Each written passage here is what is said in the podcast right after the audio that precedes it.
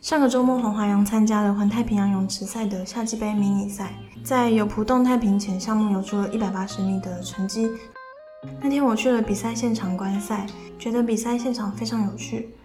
虽然他的出场顺序在倒数第二，不过黄华阳从头到尾都看起来一派轻松，一点都不像准备要挑战纪录的样子。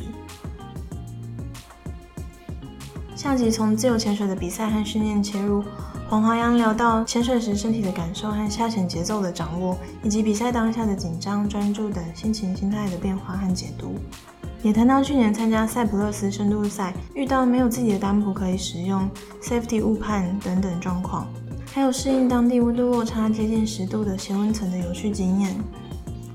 接着在训练方面，华扬分享了他遇到的一些困难，以及摸索训练方法过程中的考量和判断。像是重量训练、单普技巧的练习等等。最后回到生活层面，他分享了以训练为重心的日常行程、饮食方式，还有训练与教学之间的安排，也谈到今年肺炎疫情对他训练和比赛的计划的影响。你现在收听的是《Dive into Life》潜水人生，我是阿华。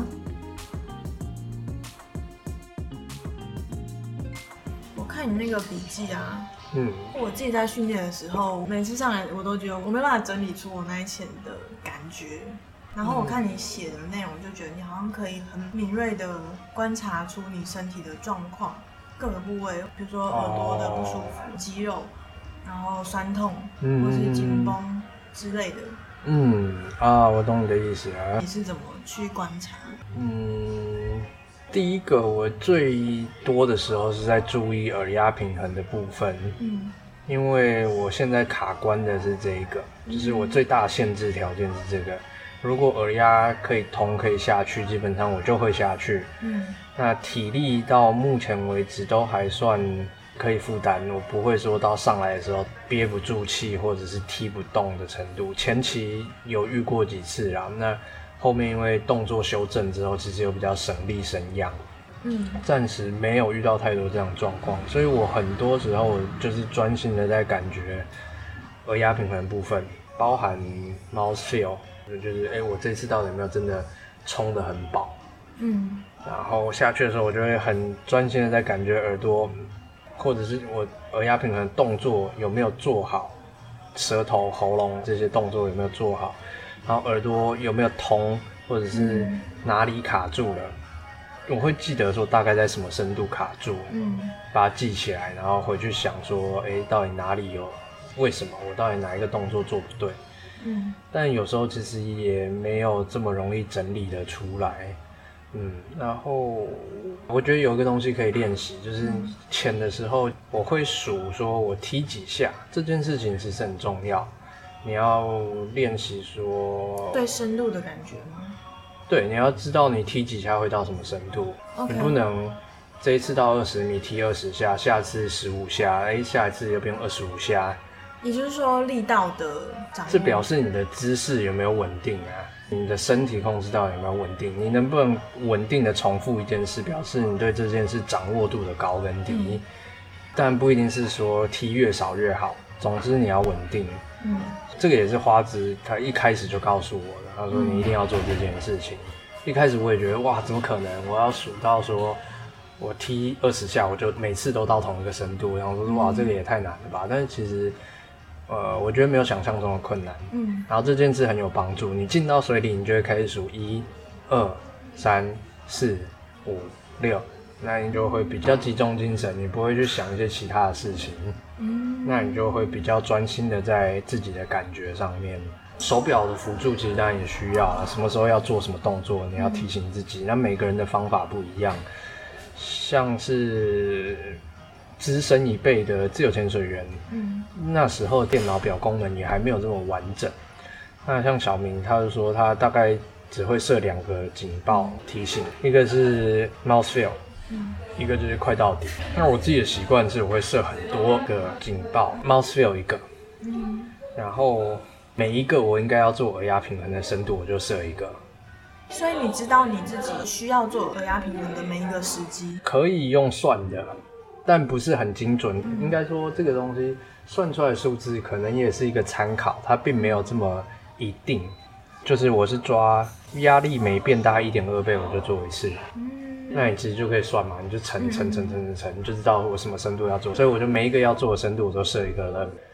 然后的确练到后来，我就会刚刚好在手表震的同同时做耳压平衡，就不是它震动了，然后我做，我是到那个深度，我就会刚刚好做。对，其实就跟数梯谱这件事有点像，就是要很稳定、很规律。对，呃，但这是我的方法，不是说一定要这样。像赤丸他也没有用这个方法，他比较没有遇到耳压平衡的问题。他就说他耳压到现在都觉得还蛮顺的，嘴巴里的空气也都还够。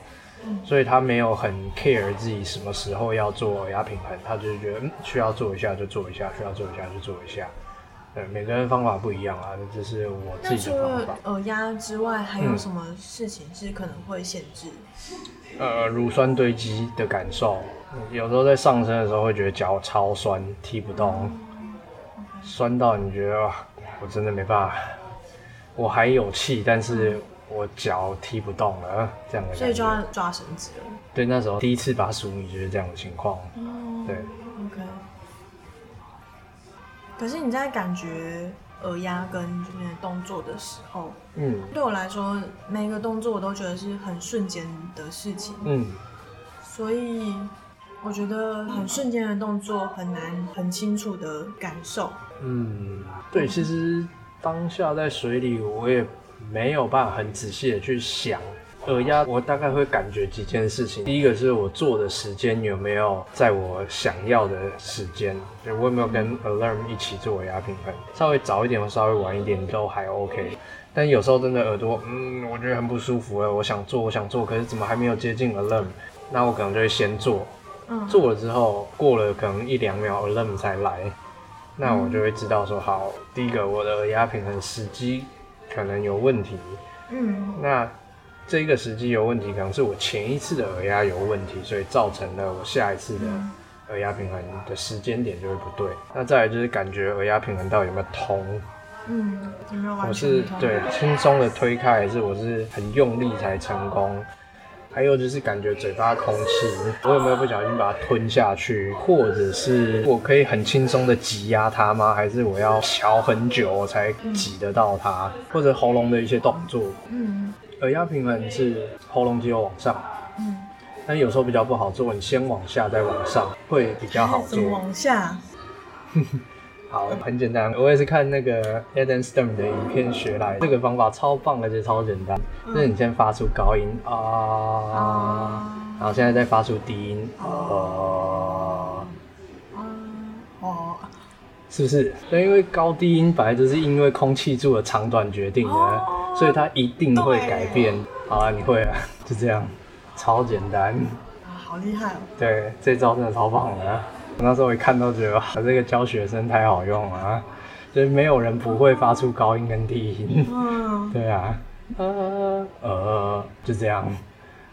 对，大概就会要去感觉这些东西。嗯，时间点对不对？如果时间点错，表示我前面一次可能就有问题了。那我推的很轻松还是很用力？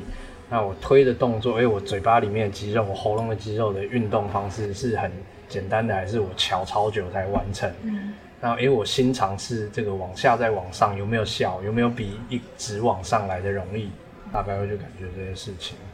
那也不是只一直深潜啊，我们也要做，譬如说水面 mouth feel，然后看你可以把这一口 mouth feel 带到多深之类的，这样的训练。OK。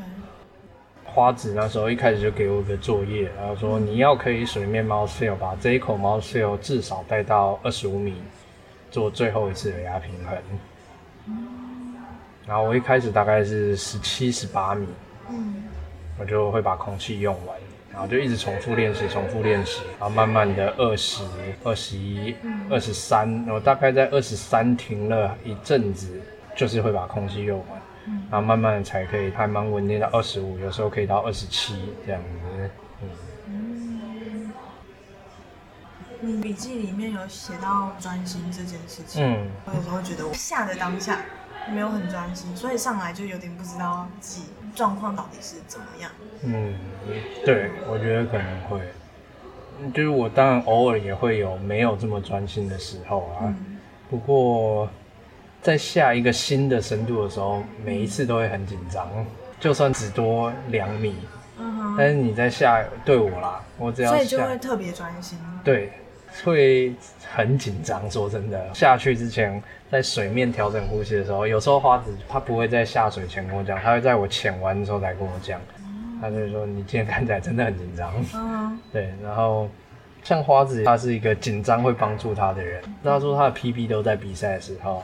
然后我虽然觉得我不是这种。类型的人，但是我觉得那个紧张可能有一部分没有帮助我，可是有一部分是有帮助我的，会帮助我集中精神，真的，因为太紧张了，我根本没办法想其他事情，我只能想我等一下这一潜我要好好的把它完成，我能不能真的把它好好完成？嗯，对，就真的会一直想这些事情。在自由潜水之前，你有做过其他事情是要比赛的吗？好像没有特别做过救生竞赛，也是比较玩乐性质的，嗯，所以没有没有什么太多运动竞赛的经验。就有些人是比赛型，肾上腺素就很强。嗯，但是如果以考试来讲的话，我好像是大考会比赛型。对对对，嗯，但是自由潜水比赛也不见得适合这样的心态啦。嗯。因为的确，像有一些游泳选手，或者像我教练，他也比过自由潜水比赛，但是结果常常是 LMC 或 BO，因为他们的竞争心态比较强烈，反而会太冲。嗯，就是百米冲刺的比赛，你全力的用心的冲完了之后，没有破纪录，你就是很累，在那边喘而已，也不会怎么样。但自由潜水你。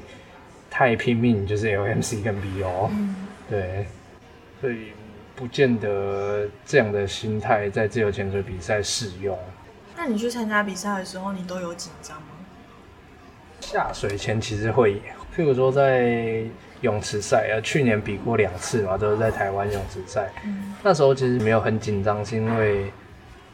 我就是抱持着去玩的心态，因为我也都在练习深度，我没有练习泳池，我本来就没有打算说，哎、欸，我会我要拿什么好成绩。嗯、呃，女子的海办的啊，嗯、跟 OK Challenge 是海人选品他们办的，就是都是好朋友，所以本来就是抱持一个去捧场玩一下，对对对，所以心态上比较放松。加一对对对对对，就是比较放松的心态。但是快要下的时候，的确还是觉得啊，好，要准备开始，要准备开始了，等一下要怎么样怎么样怎么样。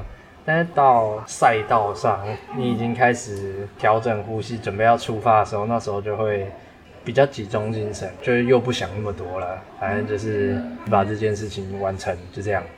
所以你在比室内赛的时候，其实也没有去设说你的目标是什么？没有，前面这两次都没有。嗯。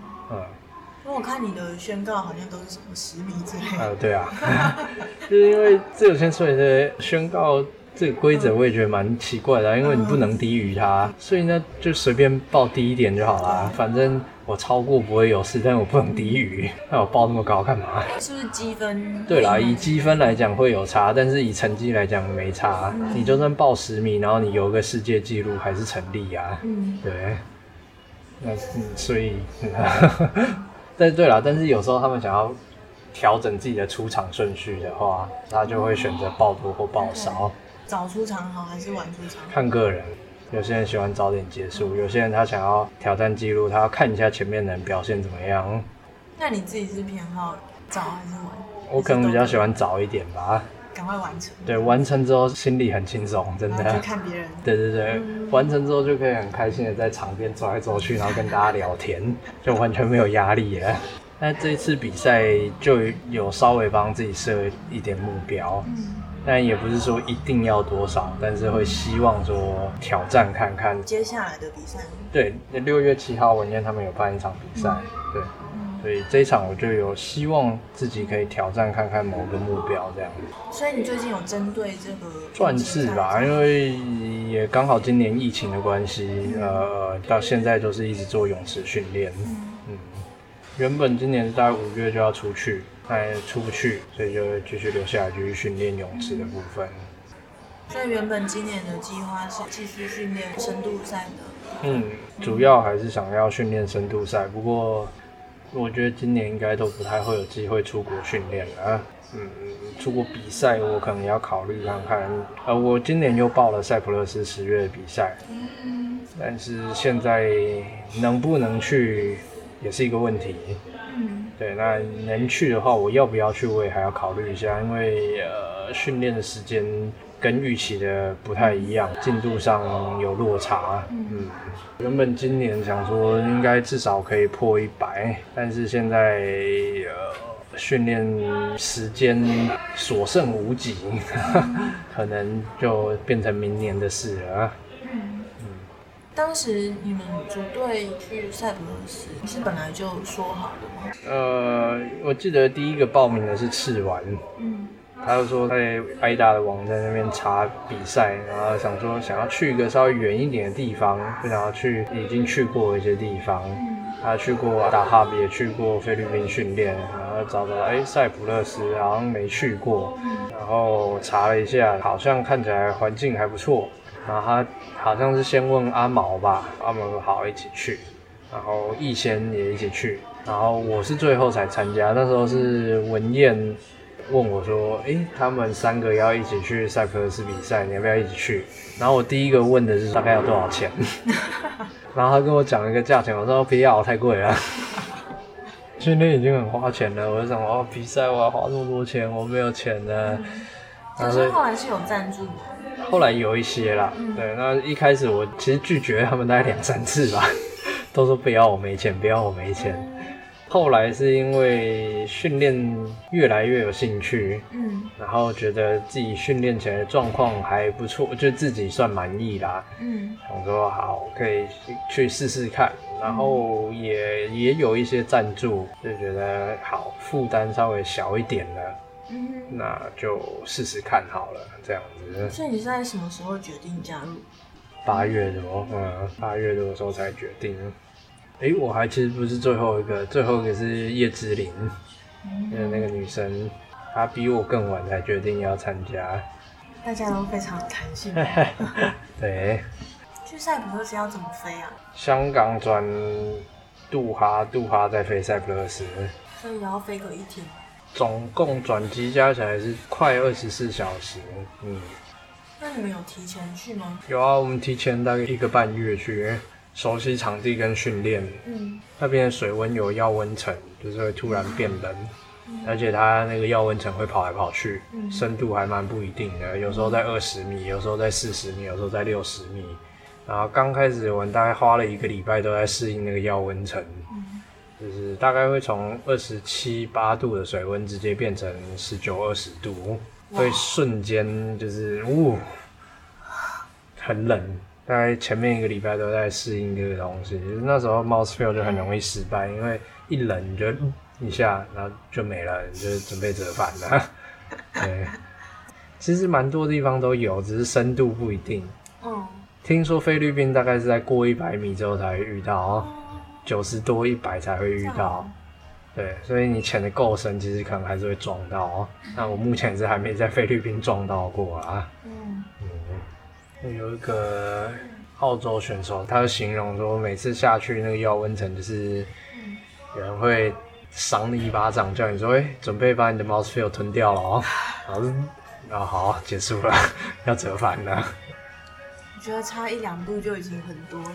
对，他那一次会掉快十度，八度、九度这样，嗯、真的蛮冷。前面真的花时间在适应这件事情。它会深度会多。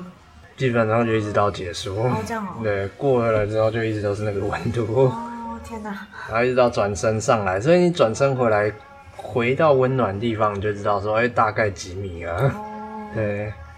好有趣。对，我觉得蛮有趣的。准备要去的时候，你就有设定你要想要达到。哦，有哎，我那时候其实目标是九十米，虽然没有完成，对，八十五米，但那一次也是问题很多。嗯。呃，第一个我原本是用抹茶单蹼，然后我在呃六月底到八月初这个训练的时候，它破了一个裂痕，那虽然有补起来，那我就订了另一双单蹼。嗯，它在我出发前有到，那我在台湾有试用它一次，在基隆屿那时候跟几个朋友一起出船，他脚套做错了，脚套尺寸做错了，太松，然后就写讯息给那个老板。但是离出发去塞浦路斯已经没有剩很久的时间，我就到塞浦路斯之后，我就在想说，到底是我尺寸做错还是怎么样？然后我就试套一仙的，一仙的脚跟我差不多大，那我穿它就觉得这才是正常的松紧度。我就拍影片捏那个空间空隙，就寄给他，就说这个尺寸真的差太多了。然后他说，那你寄回去，我帮你重弄。然后这塞浦路斯把我单蹼寄回去。所以我前面没有自己的单蹼，都是踢逸仙的。哦。然后我们的板子的软硬度不一样，他用硬度一，我用硬度二，我的比较硬。嗯。所以我前面训练全部都是用比较软的板子。然后我有拿到一个八十五米的成绩嘛，那是正式比赛前一个小比赛，一日赛。那一次我也是用逸仙的单蹼。嗯。然后好像是那一天我的单蹼回来了。嗯。然后隔天我就拿我的单蹼，然后我又报了一次八十五，我又再下八十五，然后那一个八十五我就潜的不好，嗯，虽然脚套现在终于合了，可是因为我那时候也忘记说我们板子硬度不一样，哦，所以那一潜我潜的很累，因为不是我习惯的装备，所以那一潜我的潜水时间三分二十秒，大约是一百米的。潜水时间才要那么长，但是我潜八十五米而已。然后，嗯，我拿到八十五米那一个成绩，那时候也是有状况，就是我回到水面，划完伸手去摸绳子，然后我是清醒的，可是 safety 就抓我了。我我那时候也一时想说怎么回事，我也不能干嘛，我就给他抓着回到水面，我不能挣扎，这样比较危险。但虽然后来他们是给我白牌啦，那隔天我又再下一次八十五。然后这次我用不是我原本习惯的装备，然后我这次上潜速度超慢，就跟他讲我 dive time 三分二十嘛，然后上来之后飘的超级慢，然后回去看那个影片，safety 也是面对我，手都已经伸出来准备要抓我，但因为他前一天有人抓错我，所以他们其实也不敢再乱抓，所以他就看着我，然后手伸出来，但是没有抓，幸好我还是有完成，但那一次其实我觉得。真的有比较累，我有感觉到我拔臂架的动作比平常用力，哦，对，我拉掉的动作有比平常用力，就是可能有接近快要 LMC，呃，拉一下，然后觉得哎、欸，我好像有点大力，没有控制的这么精准，嗯、对，但还是有完成这样子，嗯，但是那件事也是很危险一件事，拿到一个新装备我就下自己的 PB，这件事其实超危险的。嗯但我那时候真的是忘记，我忘记说我们的板子硬度不一样，我就想到啊，我终于可以穿自己的脚的大小了。嗯，嗯，当时那个 safety 为什么判断他需要有动作？我也不太确定耶，呃，因为我下潜我是不戴面镜跟任何，就是我是裸视，嗯，所以他好像是说，呃，我游游游，然后。最后接近水面，我划手，然后用漂的。嗯。但是我划完手之后，我会再把手伸上来摸着绳子。嗯。这也是华子教我的。他说：“你这样一出水，马上抓绳子，避免自己掉下去。嗯。你不要飘上去，然后出水才抓。”你摸的绳子是指空木？对对对对，就这样贴着。但他好像是说我第一次放上去的时候没有放准，就放歪了。然后我晃了一下，再回去摸，然后他好像就觉得说啊，我是不是有状况？然后他就来抓我这样。嗯，不过他其实就是我回到水面之后，然后我跟那时候我的 coach 是阿毛，嗯，我跟阿毛说，我刚刚是清醒的，我有上来，我有完成 surface protocol，然后我跟阿毛说，我刚刚不知道为什么被抓，然后他有去跟裁判讲。所以幸好他有先跟裁判讲，然后那个抓我 safety 后来有来跟我说，他很抱歉，他误判，这样让我没有拿到白牌，他就是很抱歉。但是我是跟他说没有关系啊，就是呃，因为我那一天是哦，我那天是第一个下潜，对，因为我那天是第一个下潜，所以第一个选手嘛，所以他也比较紧张。我说没有关系，虽然那时候想啊，有点可惜，就是。好不容易完成一个自己的 PB，但是没有成功拿到白牌，这样。嗯、后来运气还不错，被改判，对对对。嗯。快出水的时候去抓绳子，是你已经习惯。对哦，对，我在前面将近一个月的训练，其实我也每次都是这样的动作。嗯，对，而且那个 safety 其实也也在，他也是我们训练的伙伴之一。嗯，对，所以可能真的是他那一天比较紧张啦。对，所以我想说，哎、欸，我平常也都是这样做啊，他怎么会突然就跑来抓我？那他抓你的时候，对你的上身也没什么影响吗？但会比较快，但因为其实真的没剩几米了，大概八米以内。因为我自己有测试过，十米我的正浮力其实还会有点慢，会浮的有点慢。我大概要到八米以内，甚至六米，我上浮的速度才会比较 OK。所以我大概都是要到那时候我才会滑，然后飘。嗯嗯。那你自己的身体的状态呢？整个比赛的时候，对，除了挖鞋的问题，呃，身体状况我觉得还好，但是比赛的时候真的也很紧张。就是完成八十五，然后正式的比赛的时候，我呃有四天可以下嘛，嗯、然后第一天就是先报单普，我报九十米，嗯，那时候我 PB 在八十五而已，嗯，但是我觉得可以，然后就报九十，然后。我觉得身体的能力、身体的素质做得到，可是我那时候真的超级紧张。第一天那时候要下水，前一天就睡觉已经没有睡得很好，因为真的太紧张了，超紧张。试完这些也有讲类似的事情，然后早上起来就一直很紧张，一直很紧张，一直在想九十米这件事。而且那时候其实有一个心态，就是。我觉得很难形容说到底是好还是坏，但是那时候有个情况是，我完成八十五米了，而且我还拿到白牌，我已经有一个正式的官方记录八十五米，然后就想说，嗯，今年的进度好像这样就好了，再冲个九十米好像有点太快，就是其实我今年从四十米一路推到八十五，甚至到九十，好像真的太快了，我这样子可能不是很安全。那八十五好像也不错，就是开始有这个心态了，哦，就是好像可以了啦。对对对对，真的开始有这个心态。虽然在比赛当下，我觉得我其实不应该这样，我应该就是专心的去完成我的目标。也许吧，我不是确定到底哪一个好。嗯、总之，我那时候真的有这个心态，想说。八十五好像 OK 了啦，不用再这么拼的完成这一次。我可能明年再慢慢训练，扎实一点。我把基本功练好一点，我再来做这个东西的感觉。嗯、然后第一天我报九十，吃完也报九十。嗯。然后这一次我是第二个下水，然后他上来之后 PO，我就看着他在那边抖，哦、看着他在那边抖。嗯。好，下一个就换我，哇！很怕我也逼哦，嗯，所以我下去，我一个没有很顺利，我就决定转身，我不要犹豫啊，我就直接转身。当时没有顺利的点是什么？平压？二压平衡，对。哎，那个八月比赛其实也有类似这样情况，是我也第二个下水嘛，嗯、第一个是 JY，我想说如果他提早转身，那我等一下就也不用这么拼命，嗯、因为海况真的不好嘛。结果他一百零三米完成了。太强了，流大成这样还可以完成，嗯、然后我就想说，好吧，刚刚想的那个安慰自己的策略失 失败了。对，嗯、但那一次我还是有提早转身，这真的蛮紧张的。对。那如果是以训练的时候的状态那样的问题，你会继续想吗？可能会再多等一两秒。再多尝试个一下下。你转身是在几米？第一天我有点忘记，好像六十几而已。哦、嗯。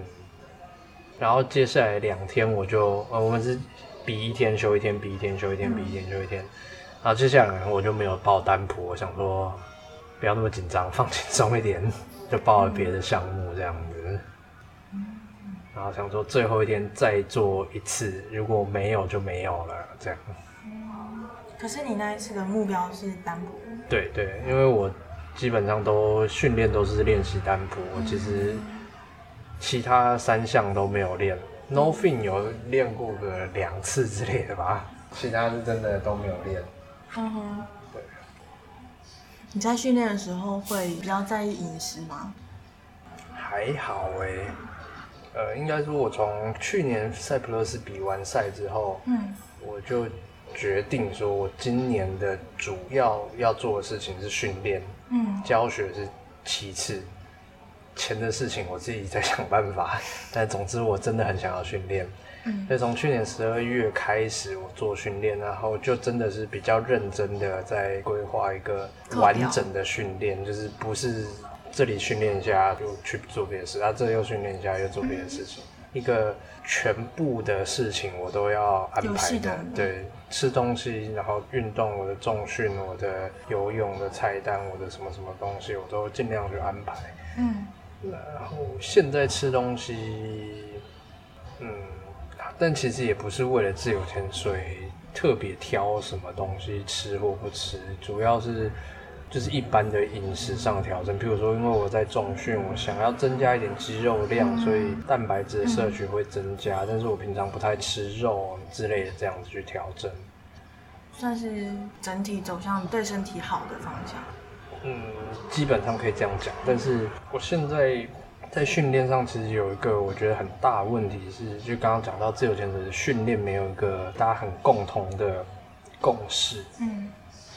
包含你要不要重训这件事情，嗯，呃，有很多自由潜水员是都不重训，然后自由潜水员整体而言，选手们大致上也都是瘦长型的，嗯，虽然 Alexi 很壮，嗯，但是他是特例，然后呃，从生理学上来说，理论上肌肉量增加，你的基础代谢就会增加嘛，嗯，所以大家说你要减脂肪，其实不是。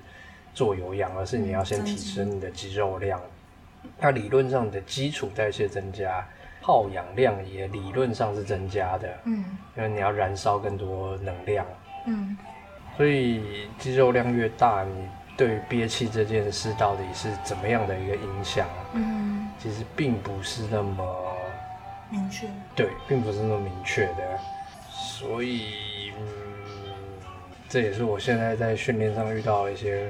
问题还有很多，其实有很多自由潜水，因为自由潜水这个运动在生理上的状态跟其他运动有太多不一样的地方，嗯，所以很难从其他运动来参考，说我到底要怎么训练。然后我接下来六月我就报了一个运动生理学跟运动心理学的课程，嗯，然后想说自己学一学，来看看到底是怎么一回事，那顺便多问问那个老师这样子。嗯是理论方面，对对对对，他也会带着做训练啦，嗯，主要是以重训为主。但是应该这样讲，我目前的想法是，因为我本身整体还是偏瘦，嗯，所以我希望再增加一些肌肉量来增加我踢蹼的效率。嗯，毕竟蹼本身的重量是算是有一定的，所以我至少希望可以增加我的肌肉量到。我现在觉得我叫做不足，我至少到一个够的程度，但是够之后我要不要继续往上？呃，我觉得要考虑一下，嗯，因为这件事情对自由潜水不见得是好事，嗯，但是就是我刚刚讲，我现在也不知道我这样的推论到底正不正确，嗯，而且因为肌肉量增加，理论上对我的移动效率可能会有帮助。那也许整个计算下来之后，哦，其实还是有优点，嗯，就加加减减之后，总来说还是加分。对，这就是我现在在烦恼的事情，训练上的一些安排。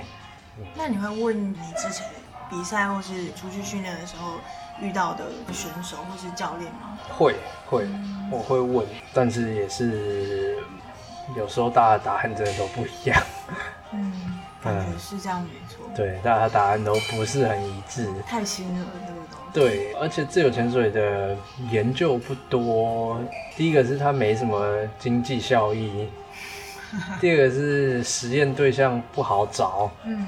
然后再加上实验伦理上的一些问题，因为你不能强迫人憋气憋到晕倒嘛。嗯哼。你要找到自愿憋气憋到晕倒的人，那也不是那么容易的事情。再加上数据采集有困难，你如果在泳池可能还好一点，可是如果我要下潜，我要下潜一百米，然后你这些数据要怎么收集？这其实也是一个问题。嗯、所以自由潜水的很正式的论文或很正式的研究真的很少，嗯，真的不多。水肺早期对减压病的研究，嗯，有一个人他为了要研究减压病，所以他就让他的儿子，就是去当白老鼠，嗯、就是看他什么情况会得减压病的。哇，这个爸爸，我不知道儿子的想法是什么。嗯，这个诊所也有同样问题，就是资料不好取得。嗯嗯，像是那个很有名的那个 Solomon 老爷爷，他有在他的一些训练的影片中就有提到说，不要这么执着于科学研究的证据。嗯，因为没有不是因为这件事情不正确，是因为我刚刚讲的一些原因，所以没有人有办法做出来。嗯。就不要这么执着于这件事情。某些事情，我们从经验上得知说它有效，那那可以，那我们可以做。他是这样子讲啦。我觉得好像目前自由潜水选手也都比较倾向靠自己的经验，或是问别人的经验，然后拿来自己改改看、用用看这样。对，我也觉得是这样。但是，呃，我觉得可能一方面是因为我是念自然科学，嗯，所以我对于有没有科学数据、科学证据、科学训练这件事情，其实蛮在意的。但我知道这不是唯一，可是就是会很想要尽可能的去找到证明或答案。嗯，那我也相信，如果呃，应该说，我觉得我应该先努力的去找现在找得到的答案。嗯，因为有些事情，我相信已经可以找得到，可以推理的出来，只是嗯，还不是这么多人知道。但是有些事情其实应该是可以找得到一些蛛丝马迹的，嗯嗯，可能从别的运动，对，别种训练做一些推理或延伸，嗯、我相信应该多多少少还是有一些蛛丝马迹可以参考，嗯，只是没有到这么全面，嗯，可是我觉得这些东西我还是应该要尽量去把它找出来，嗯，多任何一点点我都觉得是帮助，嗯嗯。你现在平常一天的日程？好，大概就是我大概都是早上八点起来，然后如果是重训的话，我大概是十点左右开始，就大概先做伸展，做一个小时左右，然后再去重训，重训大概一个半小时左右，然后。我重训是以下半身为主。啊，对，腿部为主，我有请教练。因为我也是重训，我这部分之前没有什么从事过，所以我有请教练带。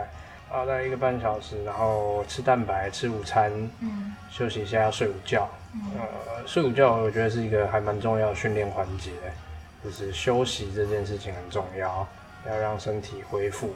嗯，一个好的运动员的日程中，呃，休息时间需要很长。但是这件事情也让我可以做其他事情的时间就被压缩的很多。呃我睡午觉一睡大概就是一个小时到两个小时。嗯。然后起床之后再继续做一些其他的路上训练跟伸展。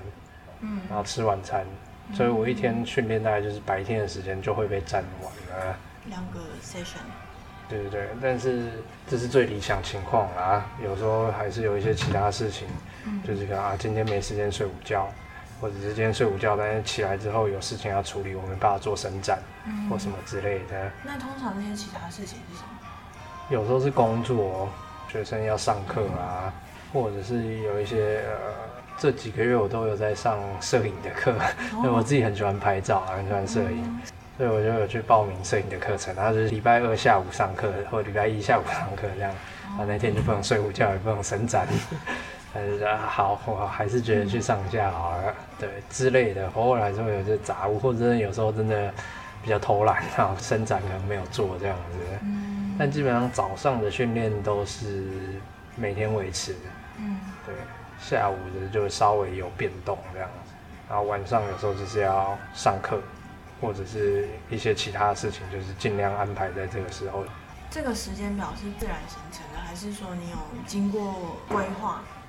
嗯，有一些是规划啦，有一些是慢慢变成这样。一开始我设定就是啊，一四重训，二三五泳池这样，这是我一开始设定的。然后啊，反正就早上做完回家吃个午餐，因为那时候十二月开始嘛，冬天学生也少，就是没事啊，回家就可以睡个午觉。睡个午觉之后起来就做一些杂事，然后想想啊，还有一些伸展其实可以练习，然后又把它加进来，然后慢慢就越加越多需要伸展部分，因为男生身体比较硬啊，柔软度的伸展，然后呃胸腔的伸展，有关肺活量的等等的加一加，其实真的蛮多东西要做的，也越来越花时间。总之一开始有一个大致的轮廓，然后后来又慢慢加东西，加东西，加东西，嗯，大致上就变成现在这个状态。嗯，所以教学也是会挤压到你自己训练的时间。会，这件事情会困扰你？有一点，当然我还是喜欢教学，嗯，我还是觉得教学生很有趣的，嗯，但是。自己目前时间分配上真的是有一点辛苦，嗯，嗯，嘿，可是现在算是才刚要忘记，对啊，就是原本我预计，就如果没有疫情的话，我其实五月我就已经出国训练了。我其实今年打算教学，我是真的就是不教的。对对，那钱的部分就是在想办法找赞助还是什么的，反正最糟的情况就是烧存款。但今年这样变成我夏天会待在台湾教学，我觉得我还是会尽量做，可是也还在安排，就是不希望自己累到影响训练的品质。嗯嗯，在台湾的训练基本上你是以肌力，然后伸展为主。泳池，泳池很重要，嗯、泳池其实很重要。虽然现在最想做还是 constant weight，还是单蹼的下潜，但是泳池项目其实我也有兴趣。然后泳池可以练的东西其实也很多。嗯。姿势练习是一件非常重要的事情，就是踢单蹼的动作很需要花时间练。我现在的动作比刚开始好很多。跟我自己比啊，所以你会拍起来？也不会每一次，但是偶尔会拍。嗯哼。泳池我也是有请教练嘛，我说我的普泳选手那位教练，他也是很认真的开菜单给我，所以基础体能也有提升。嗯。我的肺活量有变好，我的换气更快可以恢复到不喘的状态啊，然后泳姿。在水里移动身体的姿势等等的，真的各方面都有提升。那这些基础其实，在海里也是用得到的。泳池训练，我觉得还是一个很重要的基础。嗯嗯，教学跟训练好像是蛮难平衡的事情。嗯，除了时间上的挤压之外，其实那个身体的节奏不一样，所以训练跟教学真的不是那么容易一起做。在海里也是一样，那时候去帮老训练也是啊。他们前店里的教练也是，有时候要上课，然后有时候自己训练。其实那个节奏真的不一样，呃，身体有时候这样做起来会蛮累的。嗯，嗯。所以我现在比较喜欢带训练，一个是比较接近。对，有时候比较接近。我带你训练的时候。有时候我就可以一起做，或者是，呃，我有时候不用下水，我就在岸上，嗯，相对身体比较轻松一点。泳池。对，泳池的时候，那在海里的话，我就觉得我可以一起训练。嗯。我会先完成我今天要训练项目，然后剩下接下来我就可以帮你训练这样子。所以对你来说，可能理想的状态是？你自己的训练跟带人训练的结合，然后教学的部分比较少一点，这样的节奏会是比较好的。嗯，可以这样说吧。如果是训练课，我还蛮有兴趣继续带的。嗯，而且呃，最近带几个学生是带训练课，那其实带起来我真的觉得很有趣，很好玩，蛮有成就感的。说真的。我可以理解，应该说，我可以大概有点想象，说我的教练在带我的时候，他是这样的感觉。因为其实我教练对我真的很好。丹普那个？对对对，他叫 CEO，一个法国人。他这样的训练，都跟他说我应该要给你训练费，他都跟我说没有关系。他说他真的想要帮助我训练。嗯。然后。我觉得我现在有一点这样的感受，有一个学生他也很认真的这样训练，我都觉得嗯，真的，我想要继续带着你训练。费用的事情我们可以再讨论，嗯，就是真的不是那么重要。但是，呃，一方面是我自己训练了大概一年多一点，然后从没有人带我训练开始，呃，所以现在有人想要走这条路，就会觉得我有能力帮他，我会想要帮他。他可以不用走一些自己摸索的阶段，相对也比较安全，然后可以进步的速度也比较好，就觉得嗯，很想帮忙，有意愿这样做的人，就有那种感觉，觉得很有趣。一般大家是怎么决定要找什么样的人来带你训练？你说我怎么找我的教练之类的吗？或是你带的人为什么找你？嗯，好，呃，我找我的教练是，呃，我教练开始是我朋友的朋友，嗯，还有一次去小琉球一起潜水的时候认识的，然后知道他原本是单蹼选手，嗯，那想说那当然就请教他单蹼到底怎么踢嘛，是从那个时候开始，然后就去年六月底的时候先去。墨宝找他一次上了单普的课，嗯，然后他在墨宝，他那时候在 JP 的店里，嗯，然后我好像是第一个这样跑去找他上课的自由潜水员，嗯，所以那时候他也有想要做这件事，因为他现在也是自由潜水教练，嗯，但是他觉得他对自由潜水的经验没有真的很丰富，他更多他单普练了快三十年了，嗯，所以他觉得他更丰富的经验在这边，那他又想说他想要。教自由潜水员们单蹼这一块，那我是第一个跑去这样找他上课的人，然后中间我们就一直有保持联络，到去年比完赛普勒斯，我跟他讲说，我今年想要认真的训练。去年他在帮我上课的时候，其实就有跟我讲过一些训练概念，他们以前扑用法国扑用国家队的训练菜单跟训练时程是怎么安排的，然后我就稍微记得，然后但是我说。呃，毕竟我还是要工作，我可能真的没有办法安排到像这么完整的训练时间表。嗯、但那时候比完赛博士，我就决定说，我今年的目标就是训练。我就跟他说，我要走这样的方式。然后他就说好，他他来帮我设计我的训练菜单。然后二月他有来台湾，他现在其实人还在台湾了，也一部分因为疫情的关系，他也不方便离开，对，他是继续待在台湾。嗯然后那时候就再上了一次他的单普课，再修正更多的一些动作，然后呃也跟他在讨论一些有关训练的事情。所以嗯，一部分是我信任他的专业在单普跟泳池这一块，所以我找他帮我训练。我相信他在运动训练的经验是真的很够的，毕竟他也当了二十几年的普泳选手，而且是国家队。成绩也算是很不错的选手这样子，然后我的学生怎么找我的？呃，有一些是呃找我上 AIDA Two 之后，他就继续找我训练。那有些是原本是不是我的学生，但是呃，就是因为自由潜水的活动互相认识了，然后因为我的比赛经验稍微多一点。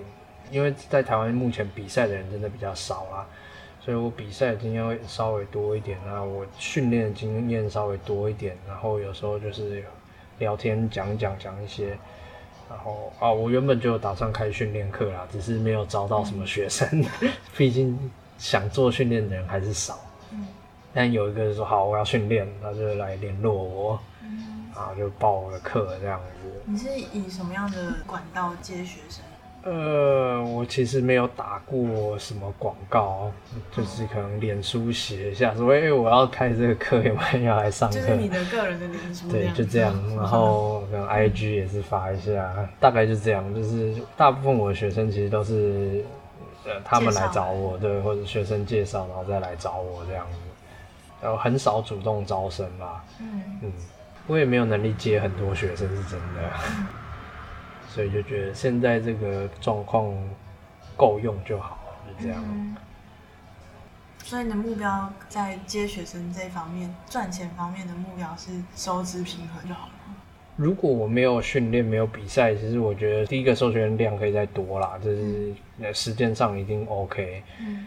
然后，呃，其实赚钱的，就是收入的量，我觉得我倒是没有真的想要赚很多，我比较想要有自己的时间。嗯。对，收入可以存一些钱，这样就就好了，就够用，就好。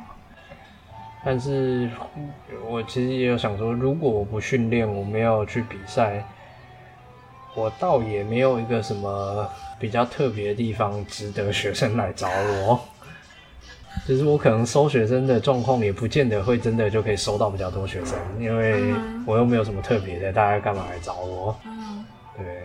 可是自由潜水这件事情现在就是很红，嗯，虽然教练也是一下就多了很多，在几年间，嗯，对。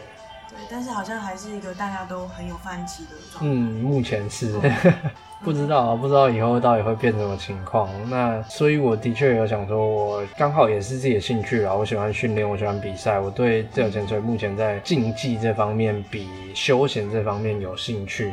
那说起来也是一个市场区隔啦。嗯。因为现在能教竞技自由潜水在台湾的教练也没有很多。嗯。有这样经验、有这样能力的人没有很多。那、呃、虽然现在这一块市场还很小，嗯，可是我相信慢慢会越来越多。因为像比赛，大家其实还蛮愿意办的。女子的海文燕他们很努力的在办比赛，他们希望用这个方式来推广自由潜水不一样的方面。然后海人选品他们的 OK Challenge，他们也很有意愿想要继续办。嗯，那当然因为今年疫情的关系，有一点被打乱这些节奏。嗯。不过我相信，的确在台湾竞技自由潜水的部分是第一个，大家有在推广；第二个，参与的人会越来越多。那我觉得我还蛮觉得，哎、欸，这是一件好事的。我希望它的确越来越红。倒也不是说这样的学生会比较多，可是是我觉得它真的是一件很有趣的事情。嗯，也希望大家可以来认识这个面向的自由潜水。嗯。我自己是对训练比较有兴趣的，嗯，就像我刚刚说的，就是如果我要看东西，我就下水费就好了。对啊，对啊，对啊。对，嗯，呃，我从宿务要回台湾，决定返回来之前，我去了科隆，然后在科隆我刚好遇到一团台湾去了之前，嗯嗯嗯，然后就跟着他们玩，这样，嗯、他们去看了那个卢工，啊啊啊啊我觉得蛮有趣的，就是以我一个水费为主的人的眼光，我就觉得。就是他们好忙碌，对，上上下下，对，一直上上下下，好累哦。但我也可以理解他们的心态嘛。嗯哼。可是之前下了两次吧，我就觉得不行，我不想要这样做。然后刚好有一个他是台湾人，但是算是在那边工作。对，嗯，他是下水费，就等于是一个 safety 的角色。然后后来他就上来了。然后我就问他说：“你还有没有气借我？”借我。所以我后来就水费下去。的确玩法不太一样，虽然、嗯、不过那个方面的市场是真的很大。对啊，对啊，对啊，对啊，对啊。嗯、我也有考到 AOW，但是超久没下，嗯、对，好久没有下。一个是它真的比较贵，一个是呃兴趣，我还是觉得自由潜水比较好玩。嗯，呃，看东西，对，的确没有办法待那么久。不过，呃，我觉得比较轻松，比较灵活，然后。不是看东西这个部分，我也觉得很有兴趣啦。嗯，是我第一次对下深度有兴趣，就是在考教练下四十米的时候，嗯、下完四十米，我觉得哦，有觉得好有趣哦，就下深度真的好有趣，然后就觉得想要继续再往下。嗯，然后对啊，比赛下深度我也都不戴面镜啊。嗯，那在那种环境，就是训练的场地也都不会有什么东西看，所以。嗯的确，看东西就不是重点。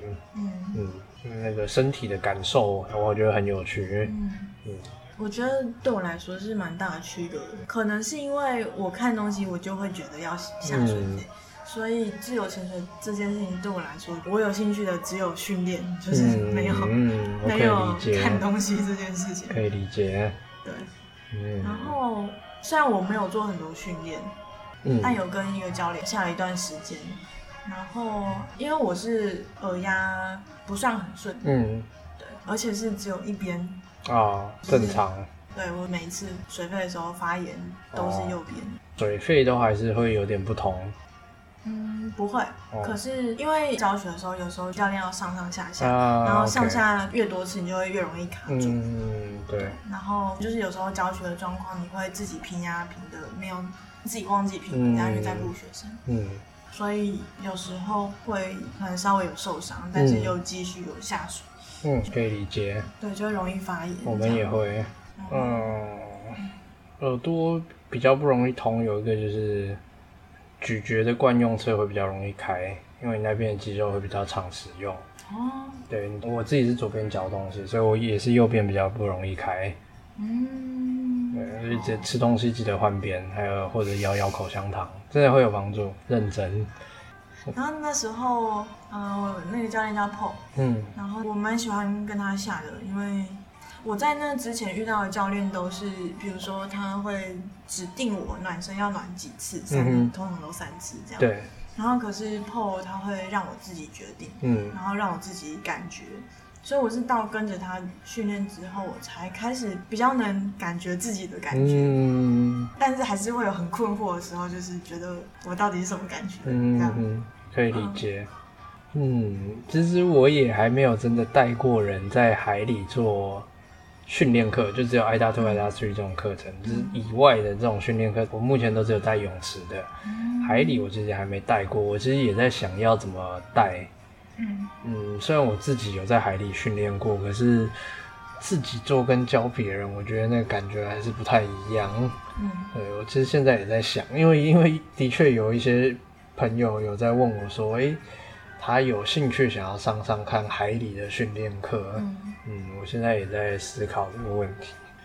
然后耳朵受伤这件事情，之前在塞浦路斯的时候也有一件事情，就是那时候也有一位医生有去嘛，嗯，然后他有戴耳视镜，他要帮我每个人都看一看，看一看，看一看。就是一般的自由潜像文彦他们，或者一些 fun diver 这样的，嗯，或者是我们那几个选手，嗯，是教练的选手，然后他以前也在医院帮忙做健检，然后说就算老人家他们耳膜都是很平滑光滑，然后粉红色很鲜嫩很健康的状态，嗯，但我们这些教练选手耳朵就是红肿啊发炎啊，哦，然后。肿胀，甚至边缘缘可能有一点纤维化痕迹都有，这就是其实就职业伤害啊。这是一种，这就是一种职业伤害啊！我相信水肺也会，嗯，因为我们下的频率太高了，然后我们又不能耳朵一不舒服马上就结束，我们有时候还要带学生，然后有时候真的就是你说会忘记做，嗯，或者没有做完整，对对对，慢慢累积下来就会这样子，对，哦，真的是职业伤害，这是一种职业伤害。那你现在的训练有针对，例如年底或是明年的什么时间的那一个比赛去规划吗？在疫情之前有，嗯、在疫情之前有。嗯，原本打算十月的塞浦路斯跟十一月在多米尼克，嗯，的两场深度赛。呃，原本是十二月到四月是打算做泳池训练跟重训。五月开始出去做深度训练，然后泳池跟重训可能还是会维持一个基本量，嗯，但是主要还是以深度训练为主这样子，嗯，原本今年的打算是这样，嗯，但现在就，好，第一个就是现在六月七号这个比赛，嗯，接下来就不知道了，因为接下来也不知道哪里有比赛，什么时候有比赛，嗯。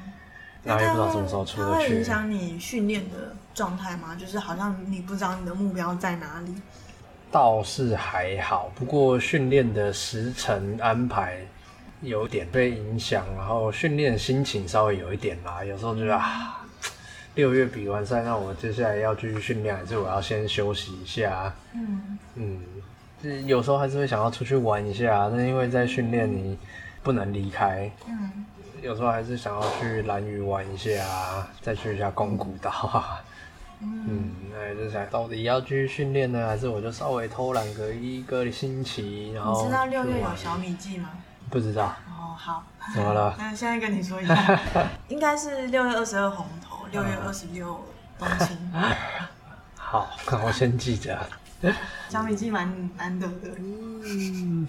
好，我想想看，我考虑一下。嗯、对啊，训练是有一点被影响啦，然后目标也是啊，就是原本今年的目标在深度上，那现在可能没有办法，就真的是留到明年啊。嗯嗯。所以各大比赛现在也都是不太确定的状态。今年。嗯，对。台湾疫情算稳定，但是国外实在是很难说。国外真的是很可怕啊，他就算开放，我都不见得敢去。对啊，而且自由潜水这个运动，我要是中武汉肺炎，我就不用当选手啦，我就直接退休了，我就只能当教练了。我要是肺部有什么受伤，真的很难再当选手啊。嗯，对，哎，我超怕死啊！前阵子疫情还没有这么稳定的时候，每天出门都觉得很紧张，但是又都要训练，又不能不出门。就是反正该做的真的都要做，戴口罩、洗手这些我都很认真的，就是很怕死。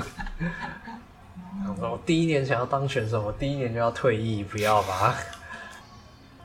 这是你人生到现在算比较有目标的事情。没事哎，我觉得。是哦。在这之前，其实，嗯，就是好像做什么都，嗯，可以啊，嗯，但是好像也没有特别，嗯。然后也觉得没什么不好，嗯，我这样也蛮开心的，这样，嗯，那我之前因为我姐很忙，嗯，她就是一个事情都做得很好的一个人，嗯、所以她很忙，那所以她有时候会请我帮忙一些杂物这样。那时候也因为工作我没有一个说，哎，我一定要干嘛，所以有空我就 OK OK，就都去帮忙。嗯、那时候其实我也还蛮喜欢那个状态，就是我觉得。我没有必要成为一个很很强大、很厉害，但是我没有办法柔软的去配合别人，很坚硬的状态。我觉得别人需要什么，我去辅助他，把它完成。这样的生活方式，我觉得其实很好。嗯，我其实还蛮喜欢那个状态的。那现在是第一次，我真的有一个很明确的目标，我要为了这件事情，所以对不起，我这件事情不能帮你，因为我有什么东西要做。等等的，就是说我外婆家在彰化，然后外婆现在也去世了，所以呃那边留下来的房子，我们也是打算说要整理一下。嗯，然后我姐就问我说有没有空回去帮忙监工什么的，那我说没有办法，就是我现在因为训练的关系没有办法做这件事，然后或者是像这周他问我说，哎、欸，你有没有哪一天晚上有空去帮忙他搬东西？但是晚上。嗯这周晚上我每一天都要上课，嗯，然后我说没有办法，就是虽然有一个目标，而且是自己喜欢的事情，有一个目标的努力的感觉其实也很好，但是有一些事情也是觉得有点可惜啦，嗯，就失去了一些弹性。嗯，你一直都是一个人生？嗯，可以这样说吧。那你会去让自己的生活比较有？就是自律吧，应该这样说。就是你会敦促自己吗？嗯，例如不要太晚睡。如果是指这方面的事情的话，可能有吧。我觉得我是一个毛很多的人，我的生活习惯对一般人来讲可能有点规矩太多。例如呢？例如我不吹冷气，然后我平常不吃肉奶蛋。我日常生活中也没有在使用卫生纸，呃，基本上洗澡我也都用清水，嗯，然后也不是什么很重要或很重大的事情，但是我就是自己有一些小的事情。坚持，嗯，就是尽量不影响别人，但是我想要做一些这样的事情，但基本上是兴，就是我都说我做这些事情是做兴趣的。我不是真的说我我多爱护地球，我很环保，所以我做的这些事情，嗯、我真的觉得我真的叫做做兴趣。嗯，所以在我好像可以懂。对，跟别人出去，有时候比如说吃饭，我那我就随意吃，大家吃什么我就跟人吃，我也不会坚持说我不吃什么这样。嗯、然后。出去一起住，他们有开冷气，但我也不会说不要，我不开。嗯，但是我自己生活的时候，我会有很多很奇怪的小规矩。嗯、然后有些朋友说，就是我过得很像一个苦行僧。嗯，我在几年前我就跟我朋友说，我这辈子不想再买衣服了。嗯，就觉得反正够穿就好。嗯，啊，我，虽然我没有真的完全做到啊，就是防寒衣有时候、嗯、还是会需要用到。啊，有一些衣服、袜子，有时候会买一些，嗯，但是我尽量就是做这些事情，然后，对，或者说我尽量不吃面粉，嗯，因为小麦都是进口的，嗯，然后降低碳足迹之类的，这种对一般人来讲会觉得莫名其妙的事情，那有时候真的会其实蛮麻烦的，有时候走在街上逛一圈找不到可以吃的东西，因为都有面粉，要不然就是他用免洗筷，然后都有肉，没有卖素的。走了一圈，什么都不能吃。嗯，我在从墨宝回来之后，有点开始走向像你这样的趋势，可能没有你那么严重，也不是说严重啊，就、嗯、是程度上。我可以理解，我虽然不觉得自己很厉害或很怎么样，但是我可以理解这样的生活对一般人来讲，真的会有一点不自在。或者是没有这么容易，虽然我自己觉得我过的是蛮开心的啦，我喜欢这样的生活方式。不过有时候老实讲，还是需要跟大家妥协一下，要不然会有点麻烦，会造成别人太多的困扰。嗯，我可以理解，因为像我早睡早起这件事情啊，我相信，对，某种程度它是我的生理时钟。嗯，然后像我住在兰屿的时候，我每天都会看到日出，好厉害。就是我大概刚好自己醒来，然后打开门那一刻就是日出。我之前有一阵子，有时候也是这样，就是有时候我也是比较早睡早起的时候，也会觉得有点困扰，是跟人家联络的事情不是那么方便。对，我可能六点多处理正事，嗯，然后可是想到要传讯息给人家的时候，就觉得啊不行，不能打扰人家。对 对对，嗯、真的会。然后吃东西也是，就是想要吃比较圆形的。嗯，对，这个我也是，我可以理解。对，因为我自己也是尽量吃原形食物，但是现在我也是有有点麻烦，就是我需要摄取蛋白质，可是我平常又不是肉奶蛋。嗯。然后，所以我来源是，所以我那时候有一阵子，我是尽量努力的吃豆类，嗯，或尝试一阵子，但是。其实真的蛮累的，就是你要吃那个豆类到需要的量，真的是没有那么容易。每天我光在准备这些事情，就会耗掉我蛮多时间跟精神。嗯、但是我也是说，我想要尽量吃原型食物，所以我一开始也没有想要吃高蛋白粉。嗯，对。后来妥协之下，我选择吃大豆蛋白，至少它是素的。嗯，好，那那我就不吃肉。嗯，对，总之还是做了一些选择。嗯。那如果我没有要当运动员，其实我就觉得，呃，一般正常饮食是 OK 的。但是我现在既然决定了我想要做选手，我就只好做出一些取舍。嗯，可是你也是享受这种自律的。嗯，对。那你会不太好意思跟别人提这些事情吗？看是什么样的情境呢？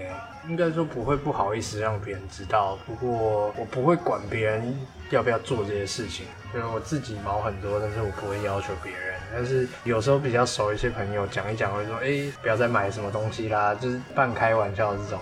不过我自己有时候会反省说，可能这样讲对别人还是稍微会有点压力。嗯，就是我尽量不要这样子啦。但有时候就会，譬如说，可能女生朋友很喜欢买衣服。嗯，然后就会想要跟她说不用买那么多啊，就是环保上的原因啊，叭叭叭。但是后来觉得，嗯，还是尽量不要好了，还是尽量不要。但是有些朋友他们会愿意这样做，愿意受你的影响。对，有一些他们是说，比如说我就会带自己的餐具或什么，或者我不怎么样不怎么样，那他们是说看久了，的确有时候会会跟着做啦。这样的状况我当然觉得很好，可是我觉得我真的尽量不想要给别人压力。就算我这样做，你随便你啊，你你不想要这样做，真的没有关系。嗯，我其实蛮怕造成别人的困扰的。我懂，我懂。对，因为我早睡早起嘛。然后我现在跟两个朋友住，他们就有发现我的作息这样。然后，嗯，我跟你一样，就是我不会去强迫人家，我也不会宣导什么的。对对对。对。但是他们看了，他们就会觉得啊，值得效法。然后我就会觉得，嗯，也没有那么严重。对对对对对对，我就觉得没没有啦。你如果自己想做，当然 OK，但是真的没有那么重要，没有关系。对。嗯。我觉得有一种好像原本那个样子，他们自己都觉得很 OK，嗯，然后我的加入好像就让他们困扰，他们自己的状态是不对的啊，哎，对对，我懂你的意思，对，可是我没有那个意思，对对对对，我也是这个感觉，就是我自己毛很多，但是我真的不觉得任何人应该要效法或学习，嗯，对。我觉得根本这样子就好。开始只有几个以前。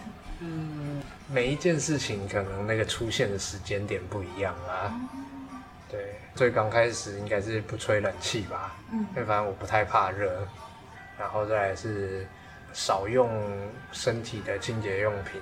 嗯。然后可能呢，再来是少吃肉奶蛋，然后少吃面粉类，呃，尽量不要买。新的东西，我买东西尽量买二手的之类的。对，可能每一件事情出现的时间点不太一样，但是生活习惯中一直有这一类的事情。这是有受你的家人的影响的吗？还是是你自己长出来？就比较多是自己，因为我们家人，我爸妈都会跟我说，天气这么热，你就吹一下冷气啊，太热你这样你会身体不舒服，会生病什么的。嗯、我说不会啊，吹电风扇就够了。嗯。然后那时候有一阵子住家里不吃肉，我爸也说饮食要均衡啊。